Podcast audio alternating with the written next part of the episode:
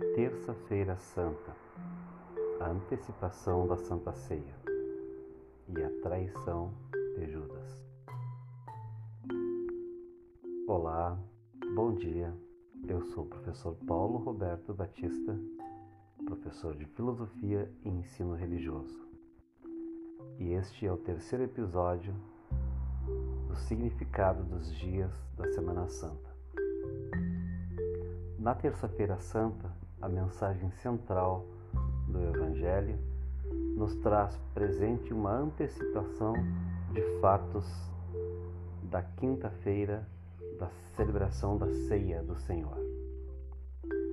Estamos na hora crucial de Jesus Cristo, que sente na entrega que, faz a sua glorificação a Deus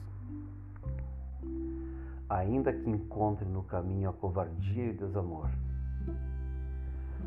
Nesse Evangelho, há uma antecipação da Quinta-feira Santa, porque Jesus anuncia a traição de Judas e também as fraquezas de Pedro.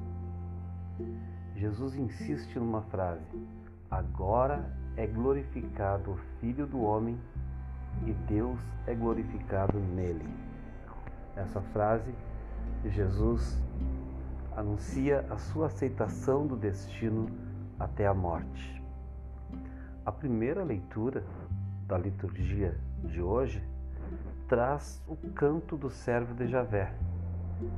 Neste canto descreve-se a missão de Jesus. Deus destinou a ser luz das nações para que a salvação encontre e alcance até os confins da terra.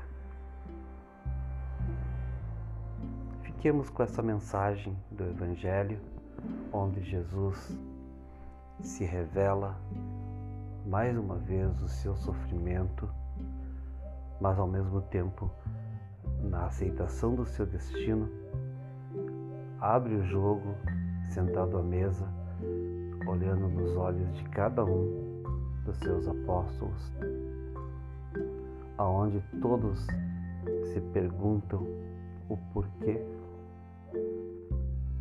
Quando ele anuncia sua morte, Pedro mais uma vez não aceita e Jesus diz: Para onde eu volto não poderás ir, porque é o caminho da cruz e o caminho da morte.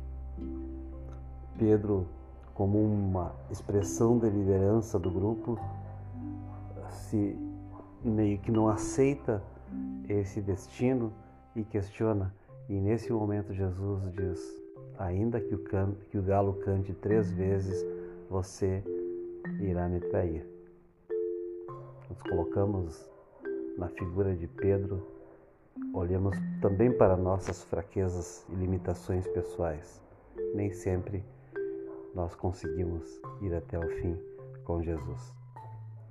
Essa semana é um momento forte de parada, de reflexão e de um olhar para dentro de nós e nos percebermos como aqueles discípulos de Jesus que precisam rever a sua caminhada a cada momento. Um bom dia para todos, fiquemos com essa mensagem.